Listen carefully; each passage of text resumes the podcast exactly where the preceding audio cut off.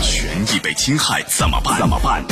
维权法宝教您变被动为主动，赢得权益的最大化。最大化。好，接下来我们进入到高爽说法的维权法宝，我是主持人高爽，继续在直播室问候您。啊，九月下旬啊，媒体记者就先后应聘进入两家知名的汽车品牌的 4S 店卧底暗访，发现了很多惊人的乱象啊。你比如在那个修车的期间啊，一名 4S 店员工抄起大铁锤，把一辆送检的这个车辆啊原本完好的水箱框架给砸坏，然后再停下来，拍照以后示意这个维修技师啊拆解定损。说每个车都要砸，要不然你上哪儿挣钱去啊？那车间一名这个维修技师就说了，说这些都会以撞车受损来定损，反正保险公司会给钱，只要干这行的没有是干净的。那暗访当中呢，记者还发现这两家 4S 店员工啊，还存在着这个虚假清洗保养、截留超量油液等等问题，这是一个什么样的行为？涉嫌了刑事问题吗？那么消费者怎样去维权呢？啊，今天我们来讲一讲。邀请到的嘉宾是于文律师，于律师您好，主持人好，听众朋友们大家下午好，欢迎您做客节目。好的，呃，九月下旬啊，记者应聘进入到上汽大众北京恒星天成 4S 店，成为了修车间的这个学徒。那刚刚我们讲的这个呢，就定损以前啊，员工呢拿这个大铁锤砸坏完好的零件，就这个啊，比如说他砸的那个是水箱框架啊，价值是一千多。也就意味着，就砸完以后，这个车的维修费用至少要多出一千多块钱。那记者当时是以为你砸嘛，这是偶然现象，其实不是啊。一个维修技师就道出实情，说这个很正常，每一个车都砸，要不然你上哪挣钱去啊？说这个行业就这样，你拆坏了、砸坏了，只要没有拍照登记，那就是撞的，就说是撞的，反而保险公司会赔。这个行为我们来讲一讲，这个是涉嫌了保险诈骗罪吧？是不是啊？是的。因为他的最终的目的实际上是让想让保险公司在这个理赔方面多给他们赔钱，所以呢涉嫌到的是这个保险方面的诈骗。保险诈骗罪，对这个保险诈骗罪，因为它是一个个人犯罪，好多的这个修理工都这么干，是就这些所有的参与其中的修理工涉嫌这个罪名，还是说这个罪名也有一些单位犯罪的行为？就比如说，因为保险公司就这个四 S 店肯定是知情的嘛，是吧？是不是这个是是个人去担刑事责任，还是说有关的领导也要担这个责任？就单位犯罪是哪一种？首先呢，从这个个人的这个行为主体上来讲啊，这个保险诈骗呢，实际上它也是诈骗罪的一种。那么刑事案件里面的话呢，一般来讲都是由这个直接的责任人来承担刑事责任。而这个事件里面呢，因为它肯定是由这个 4S 店的负责人或者是相关领导都是认可的，或者说就是指使这个下面的这个员工这么干的，所以说相关的负责人领导也要承担相应的刑事责任。那也就是说，既有个人犯罪，比如说具体去干的这个修理工。还有这个单位的领导、相关负责人都有可能会涉嫌这个保险诈骗罪，是的，这个罪名啊。嗯，这个保险诈骗罪的起刑点，我们讲讲，达到多少就涉罪就会判刑。这个诈骗罪呢，它规定在二百六十六条。那么一般来讲，起刑点呢是两千块钱，两千块钱呢认定的就是数额较大。那么三万以上的呢是数额巨大，二十万以上呢是数额特别巨大。两千块钱就涉罪了？对，这是诈骗罪，它的定罪的这个金额。立案的金额是两千块钱，诈骗罪、保险诈骗罪和这个诈骗罪一样吗？好像有一个一万块钱的起刑点是吧？对对对，它保险诈骗罪呢，实际上是在这个诈骗罪里面所单列出来的。那么就专门针对这个保险，其实你是一个骗保的这个行为啊，针对这个行为，它的起刑点呢是一万块钱。呃，个人是一万块钱起刑点，呃，单位也是一万吗？他单位的话，单位犯罪应该是在五万左五万左右，五万以上，哎，对，五万以上的，对，是起刑点。就他的立案的那个点，对，就达到这个什么是起刑点？达到这个点就可以追究刑事责任，要判刑，对吧？来，您讲讲这个保险诈骗罪量刑幅度到底大不大、重不重？在起刑点以上的，也就是说金额达到了两万到五万之间的，它是属于这个数额较大，就是以这个三年作为起刑点来定。那么如果说在十万块钱以上的，那么就是在三到十年之间。这个是保险诈骗罪这块的规定，就保险诈骗罪和诈骗罪的量刑幅度是基本上是相似的，也是三到十，对吧？三年以下三到十，十年以上最高是无期，是一样的，还是有一些区别？我看有说法，保保险诈骗它这样，就是说，呃，一般来讲啊，它的这个起刑点呢，它是五年，就是诈骗罪是三年，它是五年，五年以下有期徒刑，就数额较大的是五年以下有期徒刑，一万到十万之间的它是属于数额巨大，这个呢是五年以上十年以下，同时它有罚金。那么数额特别巨大的，或者是情节特别严重的是十年以上的有期徒刑，就是说它比诈骗罪不管是在定罪的标准还是在起刑点上都是有大幅度的提升，要严。对，是吧？的，要严。呃，五年以下，五到十年，十年以上，最高也是无期，是吧？最高也是无期啊。另外，它的这个罚金的金额也比一般的诈骗罪要高。啊，罚的很重，最重能达多少？罚金？最重的话，罚金是在二十万以上，最重其实就是没收财产了。嗯，没没收财产是最严重的，也就是说，没收你因为这个非法违法的行为所获得的全部的财产。还有，因为一般所有的车辆都会投那个商业保险。对吧？都会有。假设即便这个车辆没有投这个保，没有投保，4S 店的行为，因为你去砸嘛，砸坏人家的一些完好的零部件，然后你说这个坏了，你要去换，你要花钱买啊，就这样，这个也涉嫌了叫故意毁坏财物罪，是不是？有没有这样的问题？对，这个呢是规定在我们刑法的二百七十五条，故意损坏财物罪。一个是保险诈骗，另外一个其实对于这个车主来讲，这个 4S 店也涉嫌这个就故意损坏财物罪。是两个同时会涉嫌吗？还是因为分投保了，还是没有投保？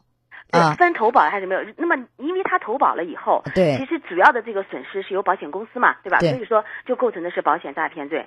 那么如果没有投保，没有投保的话，实际上是直接的损失人就是这个车主。车主那么对车主来讲，构成的就是故意损害财物罪。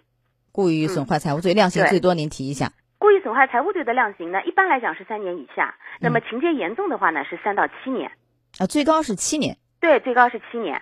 因为现在这个事儿是记者暗访啊，拍了很多视频，我不知道大家有没有看到啊？那个暗访视频应该也很能说明问题。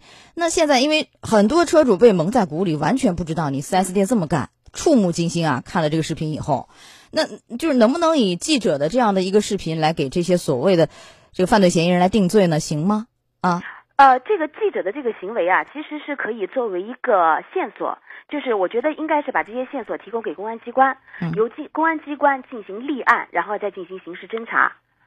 嗯，这是一个非常有利的一个直接的证据。对，这是一个非常有利的一个直接证据。其实这种呢，我觉得在就 4S 店整个有内部的情况之下，用这种方式来牵出有利的这个刑事案件的线索，进而去破获这些案件，来保护大部分消费者的这个合法权益，这是最好的一种方式。哎，对。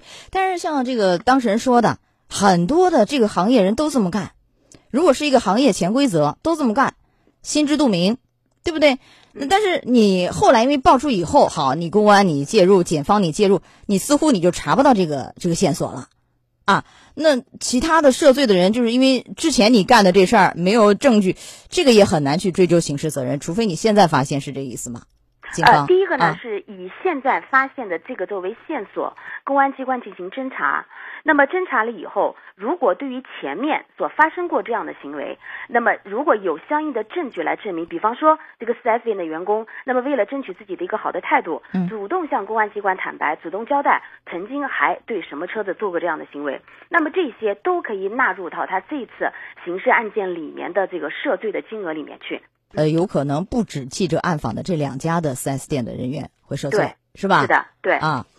还有呢，在北京的东风日产盛通专营店，曾经荣获就东风日产乘用车公司颁发的什么呢？全国五星级标杆专营店称号。你按理说这样的一家标杆的 4S 店，应该是各方面都十分的规范。但是事实并非如此啊！记者在暗访期间就发现啊，为了节省时间，这个技师们呢，常常借用其他车辆的这个电池检测报告滥竽充数。什么意思？就比如说，这台车这个蓄电池检测没做啊，完了以后图省事儿，就把其他的一台车随便打一个单子说合格，然后就放到车里冒充说你电瓶检测已经合格了，这是一种做法。还有不止这个蓄电池检测这一项，就很多原来应该检测的项目，技师在保养的时候根本就没有做，比如说这个轮胎的螺丝啊，根本就不管。再比如说呢，那个节气阀清洗剂啊，这个 4S 店单瓶售价九十九。你另外需要付工时费一百八，所以车主在这个节气阀保养项目上一共要花费多少？两百七十九。但实际上呢，技师根本都没有为这个车辆清洗节气阀，收了钱没洗，而是干嘛呢？就是你买了那一瓶，他给你开掉，开掉完了以后直接就倒掉。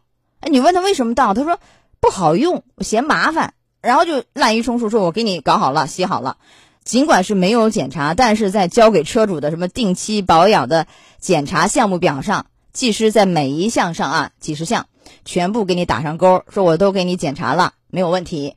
这种行为是什么？是诈骗呢，还是一个欺诈的行为？是民事行为，还是一个刑事问题？这个也是非常恶劣的。对，这个也是非常恶劣的。那么也就是说呢，4S 店其实是没有做这些项目，而骗车主说已经做了这些，进而呢就是收取相关的费用。这个行为其实，在刑事上面来讲，它其实也构成欺诈和诈骗。主要还是要看它的金额，如果金额能够达到刑事案件立案的诈骗的标准的话，那么我觉得这是刑事案件。如果说它的金额达不到的话，那可能就是我们讲的民事欺诈。民事欺诈呢，实际上也就是一个民事侵权，那么可以通过民事的途径来进行解决。那您说的这个，呃，如果达到起刑点，在这里应该是诈骗的问题，就不是一个保险诈骗罪。对，诈骗罪起刑点，您刚才说两千，对，两千很容易达到啊。他一台车这样，多少台车啊？是不是？对。很容易达到，那就是刑事犯罪、诈骗罪可能性很大。是的啊，三年以下，三到十，十年以上，最高无期。对的，对。哎，但是你是刑事问题，你够得上了。对消费者，你怎么样有一个交代呢？按理说，你这也是一个欺诈，就是退一赔三。作为消费者，可以主张的有哪些？就不能退一赔三了，是吧？嗯，一个呢，如果说这个案子构上刑事案件的话，那么其实刑事案件里面有一个主动退赔，尤其涉及到这种诈骗的这种财产类的案件，都是有一个主动退赔。退赔了以后，实际上消费者的权益就能够得到保护。啊，可以主动退赔，不可以主动退赔，不可以再额外退一赔三。因为你你是诈骗，你也是欺诈，这不可以同时，是这意思吧？是的，先行后明，两者选其一。来，我们进广告，马上就回来，稍后见。高爽说法正在直播，高爽制作主持。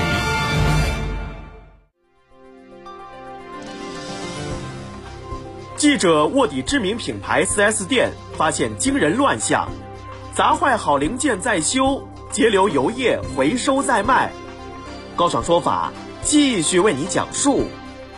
好，在半点广告以后，欢迎回来，欢迎您继续锁定江苏新闻广播高爽说法节目，我是主持人高爽，继续在直播室问候您。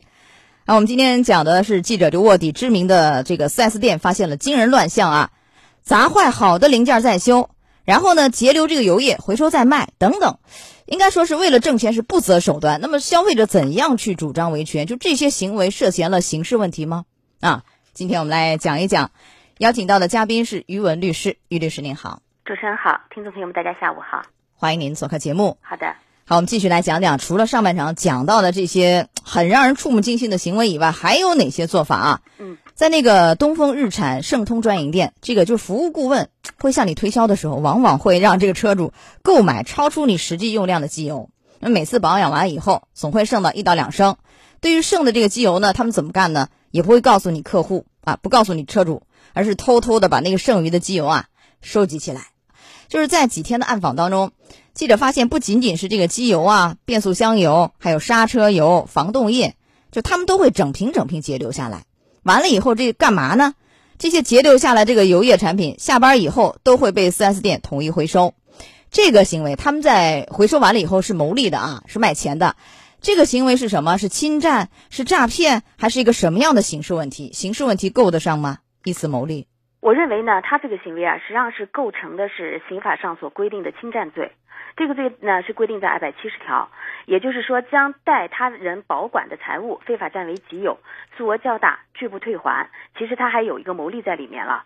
这块的话呢，是一般来讲是两年以上有期徒刑，情节严重的的话呢是两到五年的有期徒刑。呃，最高就五年是吧？有期徒刑。最高是五年。那你侵占达到多少就刑事犯罪起刑点？侵占的起刑点呢是两万块钱，啊，两万，对对对，两万元，两万到二十万之间的是两年以下徒刑，呃，有期徒刑。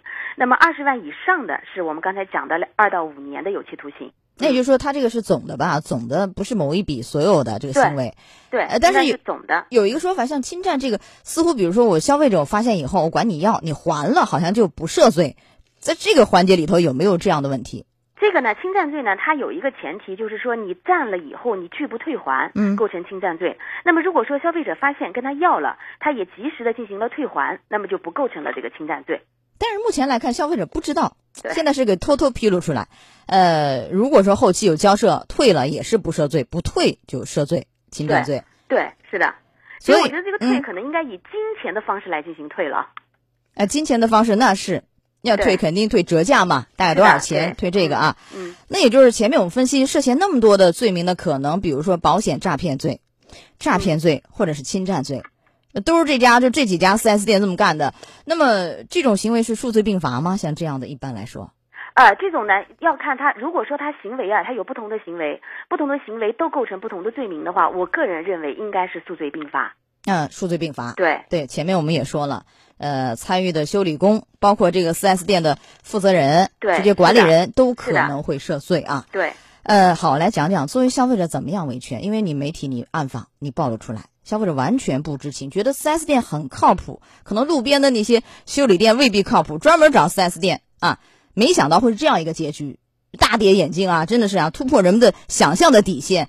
那么这个，因为你专业性很强，4S 店维修方面，消费者也不懂，你这个你怎么维权？似乎前面我们讲的那么多，保险诈骗罪，诈骗的主体是这个保险公司，你这个消费者不好维权，就是你砸坏那个啊。对，然后呢，诈骗罪这个您说了涉罪了，似乎呢你就不能退一赔三了，消费者他只能是退还，就是退赃啊。呃，除此以外，侵占这个也是退回来，消费者似乎是不太容易维权的。您给讲讲怎么维权？那么第一步适用的应该是《消费者权益保护法》二十三条里面呢，实际上是规定的是消费者发现了这个行为以后，他的一个举证的责任和举证期限，也就是说，你六个月之内只要发现有瑕疵的，你去向相关部门投诉的话，是由经营者来。承担这个举证责任，这是一个；另外一个查证属实的话，就是刚才主持人也讲的一个退一赔三。另外，对于增加的金额方面，如果不足的，不足五百的按五百来算，就是通过你最直接的幺二三幺五来进行维权。第二步，如果说不构成刑事案件的话，我们的治安处罚条例，我们的治安处罚法针对 4S 店的这些行为，也是可以进行一定的治安处罚。嗯，怎么罚？治安处罚，罚款拘留多少？治安处罚的话呢，一个我们最高上限罚款呢是两百到五百之间，那么拘留呢是行政拘留，也是最高上限是十五天。那么相关的责任人啊、包括这个相关的这个负责人，治安处罚法里面来进行一定的严惩。第三道防线就是我们讲的刑事案件。那么其实通过这个记者的这个暗访啊，应该已经牵出了很多的内幕。这个时候呢，我觉得公安机关的及时介入，可能会给这个行业带来一股春天般的气息，就是集中的严打一部分。那么严打了以后，这个现象会有所遏制。汽车的行业协会，你作为这个行业的龙头老大来讲，你可以像我们的银行一样的去建立一个征信系统，有有一个黑名单，就针对这些涉嫌到民事的、行政的，甚至刑事案件的这些 4S 店，你可以进行一个信息的一个披露，公开一个披露。这样呢，就可以使消费者在选择自己去修车或者买车的时候，根据这个名单来进行自己的考虑。嗯，这个建议不错啊。对呃，但我觉得消费者其实维权还是挺难的这个事儿，因为你比如是媒体报了，那我怎么就我的车你有这样的问题，我我完全是无法举证，我不知道你到底那后面干了什么样龌龊的事儿，对不对？干了什么样违法的事儿，侵犯我权益的事儿，我无法取证，我只能是怎么样？我向消协举报投诉，我没有证据啊，这个就非常难，不是吗？嗯，这个确实比较难。但我想啊，咱们是从简单的事情做起，比方说换机油，比方说换防冻液，因为那么你在换这些的时候，我就要求你数量你给我进行透明化，就是你一瓶是多少。我加进去是多少，然后你还剩多少？我觉得其实作为消费者来讲，你完全可以在现场，你去看，你去参与，简单的权利维护开始起，慢慢的再针对其他的内幕或者你其他知道的再进行维权，可能会更加有效一点。对，呃，完全靠这个消费者这种样去加强监管可能还不够，这只是一个方面，自己要上心。完了以后，你指望 4S 店诚实守信经营，似乎也不太靠谱，对不对？对，这个还是要有关部门加强日常的监管，而且可以搞一个，比如说能不能做到，就是全程的录音录像，是不是可不可以啊？我们可以探讨一下，对吧？或者有一些网络投诉平台，能不能有些专业人士现场给你鉴定啊，或者怎样解惑等等，是不是都是一些思路？包括一旦出问题，举证责任一定是 4S 店你来举证，而不要我消费者举证。举证责任倒置，是否维权会更加的方便？对对对对对，这个提议也非常的好。是的，对。好，来，时间关系到这儿就结束我们今天的啊，维权法宝也非常感谢宇文律师。好，宇律师再见。主持人再见。高爽说法节目收听时间，首播 FM 九十三点七江苏新闻广播十五点十分到十六点，复播 AM 七零二江苏新闻综合广播二十二点三十到二十三点。想咨询法律问题和主持人高爽互动，请下载大蓝鲸 APP 到高爽的朋友圈。节目微信公众号“高爽说法”，网络收听方式：江苏广播网三 w 点 vojs 点 cn。智能手机下载大蓝鲸 APP 或蜻蜓、喜马拉雅等，搜索“高爽说法”，可随时收听。